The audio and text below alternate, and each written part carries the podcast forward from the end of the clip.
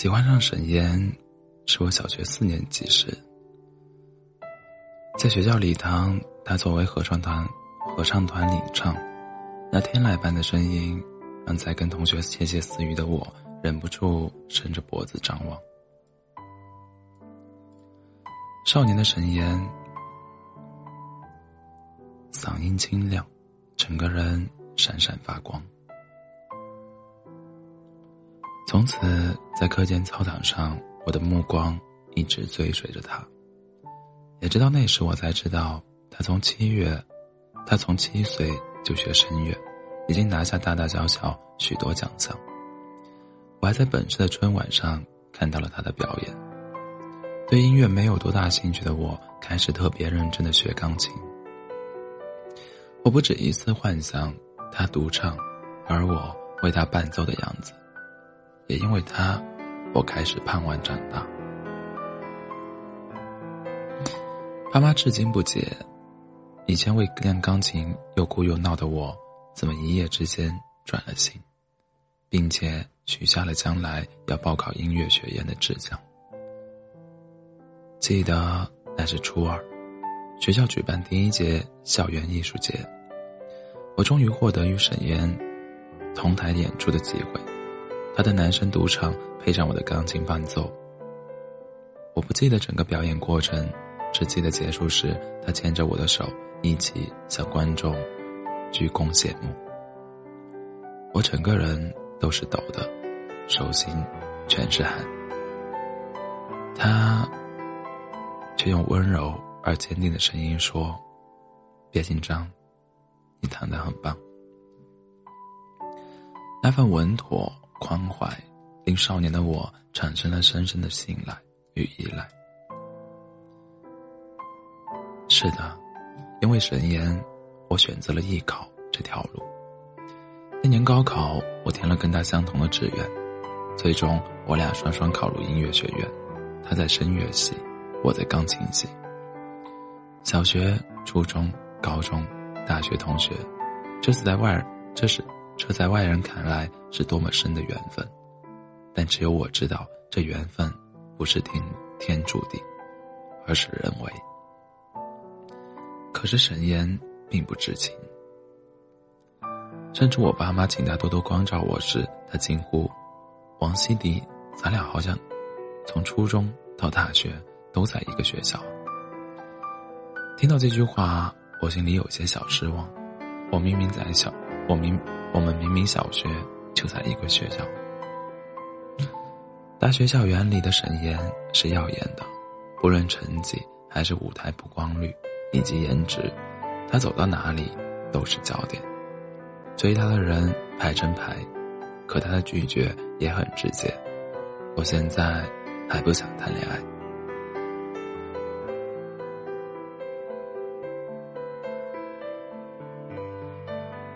不恋爱，并不代表我就有机会。大二暑假一起回家的火车上，我鼓足勇气将我的耳机塞进他的耳朵。这里面放的不是歌，而是我的录音。沈岩，我喜欢你，很久了，久到那时候我还只是一个四年级小学生。他的回答是：“嗯，谢谢。”可是，我也知道你是最好的朋友。那一刻，我好想哭啊！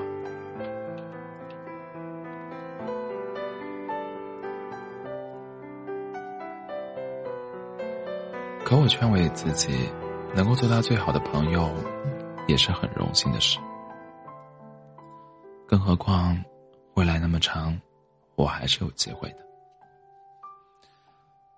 大学毕业那年，很多文艺单位向沈岩伸出橄榄枝，但最终他选择回家乡少年宫当音乐老师。于是，原本打算考研的我，也去了少年宫找工作。说来幸运，我去之前刚好有一个钢钢琴老师辞职，我正好补了缺。少年宫的工作相对清闲，每周六周日接寒暑假上课，其余时间也不坐班，工作清闲，收入也相对微薄。我以为和沈岩同在一个单位会是我的机会，然而我又错了。少年宫的工作量不大，但沈岩却很忙碌。他除了义务给城郊一所小学当编外老师，每周去上两节音乐课外，还帮这个学校筹建了一个合唱合唱团。我曾陪他一起挑选团员，沈岩的标准令我咋舌。组建合唱团当然要挑形象好、性格外向且声音条件好的，可他却相反，只挑那种性格内向、自卑、先天条件不足的孩子。为了这些音乐零基础的孩子，沈岩几乎没有业余生活。但除了本职工作外，其他时间几乎都用来辅导这些孩子。说是合唱团，却是每个孩子都要一对一的从零教起。那是怎样一些五花八门的孩子呀？让他们练发声，有人学驴叫，沈岩却能特别开心的说：“很好啊，你的声域很宽。”有的孩子上了好几节课，依然不肯张嘴。陈岩从不批评，而是鼓励。音乐起来时，你的声音虽然没出来，但你的表情很到位，说明音乐进你心里了。几次围观他给这些孩子上课，我心头火起。但沈岩却一副乐在其中的陶醉感。我知道他脾气好。但我从来不知道可以好到如此程度，好到我都希望自己也是他的学生。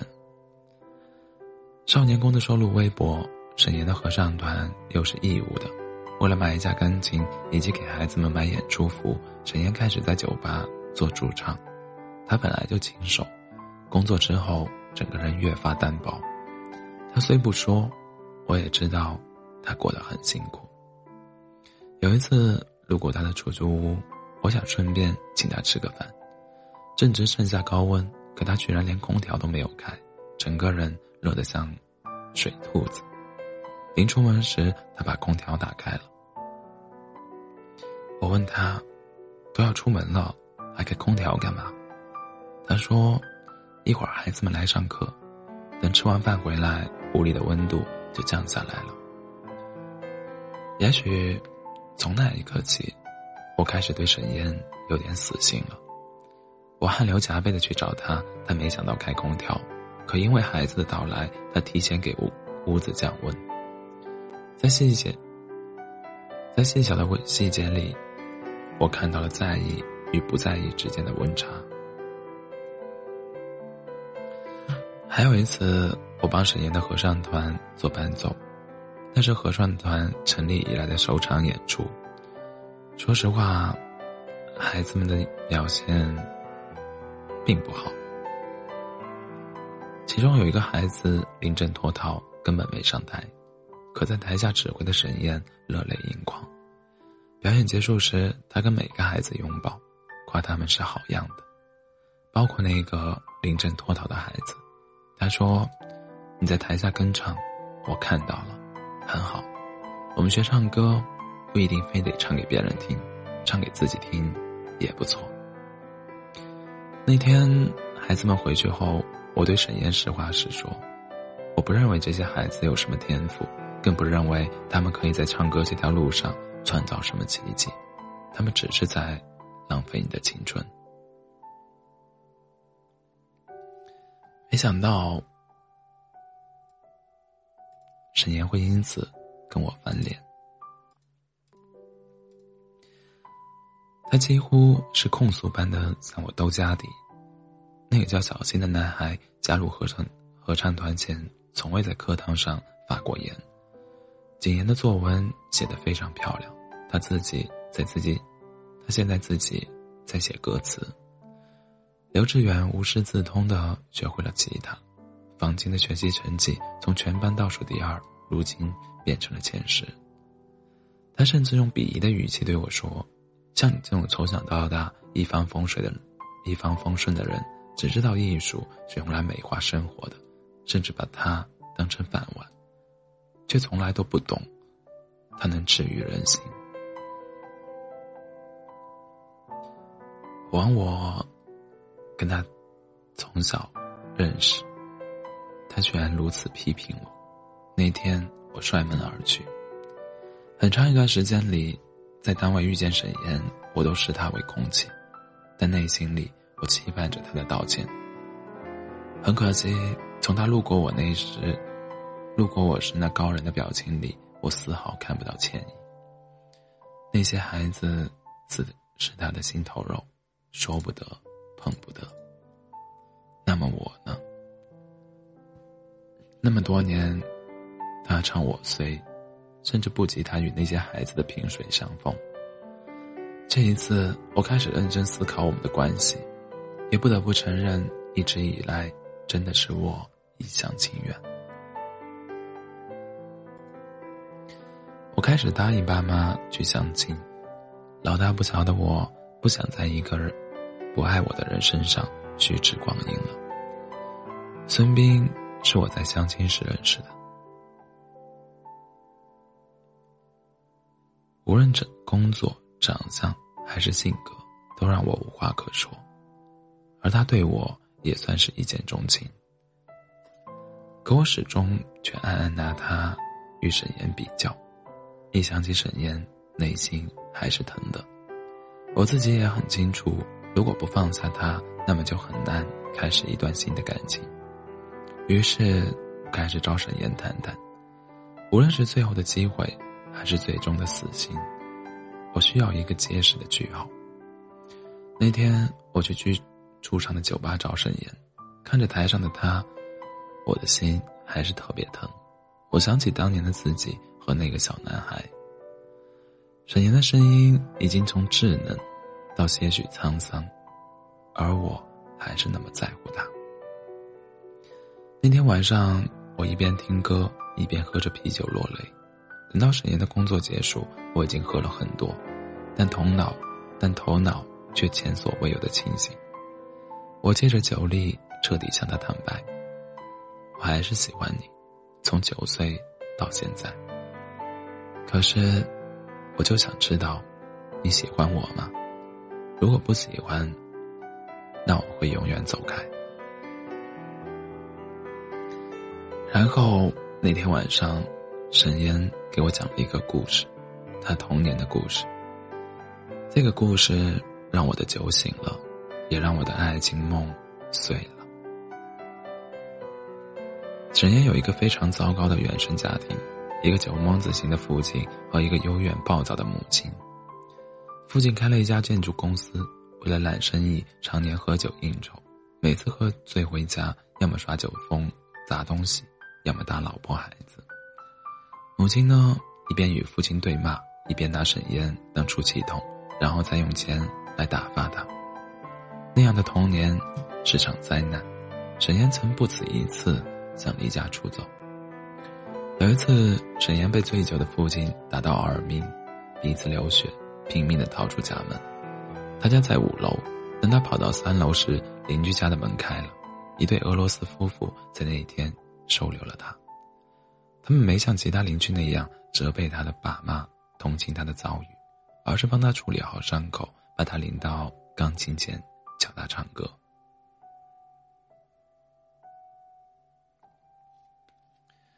他记得很清楚，那是一首英文歌，《卡萨布兰卡》。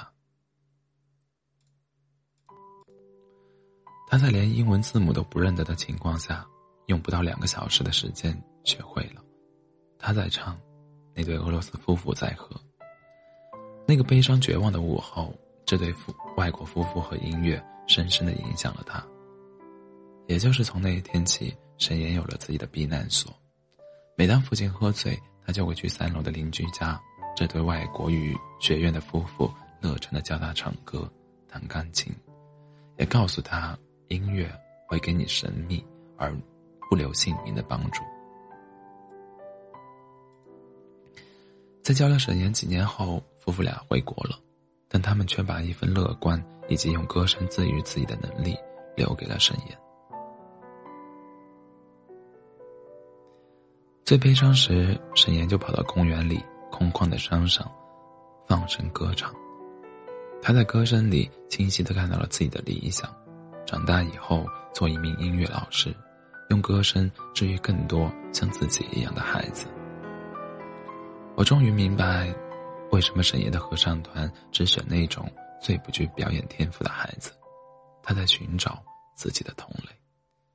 就像他自己说的：“只要跟孩子们在一起，我感觉自己好像是不需要爱情的，或者说，像我这样的人，是扛不起婚姻的。我有自信成为一个好老师，但我不认为自己会成为一个好丈夫。”看着孩子们张开嘴、打开口腔，我知道，他们多了一个自信的本事。尤其是看着他们站在舞台上，灯光打在他们脸上时，我都激动的想哭。再小的舞台，只要站上去，见识了歌声、掌声，他们就不会允许自己的人生跌到阴沟里，就有了自己的小世界。如果不是这些少年。如果不是这些年看着他是如何对待那些孩子的，我一定会觉得他说的这些都是拒绝我的托词。可我直到那一天，才彻底了解了沈燕。这么多年，他一直在用音乐缝合那个支离破碎的自己。我做不到像他这样，但我相信有人就是这样活着的。他不爱我，不是因为我不好。而是因为他的生命里有比我更重要、更令他快乐的事情。那一刻，我真的放下了沈烟。如今的我已为人妻人母，而沈烟依旧单身。随着他的声名远播以及始终在线的颜值，追他的姑娘还是很多，可他至今没有恋爱。很多人质疑他的性取向，有人断言他一定受过感情重创，甚至有一位热爱文字的家长为他写了一篇文章，称他好像是一个不需要性生活的人。而我知道，这个金鱼系大男孩，只是跟他的工作坠入了爱河，孩子、音乐，就是他的伴侣。沈岩的合唱团渐渐在圈内小有名气。曾经有校外培训机构高薪聘他，他都拒绝了。他依然靠去酒吧驻唱的收入养活自己和合唱团，用音乐去搀扶那些内心有伤的、内心有伤的孩子。他依旧那样阳光帅气，但每次看见他，总让我想起电影《放牛班的春天》里那个发际线退、那个发际线退守的马修老师。于是我取笑他。是放牛班的班长，他超级喜欢这个称呼，还让孩子们叫他牛班长。与我们少年宫一墙之隔的是公园。前几天芙蓉花开到荼蘼，陈烟突发奇想，拿着手风琴带着孩子们去芙蓉树下上课。我路过时，恰好看到他在给孩子们唱歌。只见沈岩投入的拉着手风琴，边走边唱，孩子们围绕着他，歌声朗朗。突然，沈岩腾出一只手，晃了一下芙蓉树，小伞一样的芙蓉花应声而落，孩子们惊呼，纷纷伸手去接，去接那些花儿。那一刻，花儿与少年都美得令人热泪盈眶。我忍不住感慨：若干年后，这些孩子想起此情此景，也一定会感慨万千吧。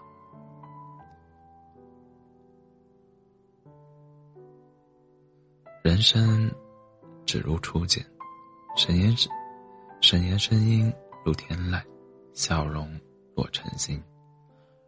而眼里的他归来，仍是那个赤情赤诚少年。就像梭罗所说：“一个人若能自信的向他梦想的方向前行进，努力经营他所向往的生活，他是可以获得通常意想不到的成功的。”世俗意义里，沈岩无房无车无积蓄，是一个如假包换的 loser，但他的快乐与成功，隐秘且伟大。谨以此文献给沈岩，献给那些为孩子们呕心沥血的老师。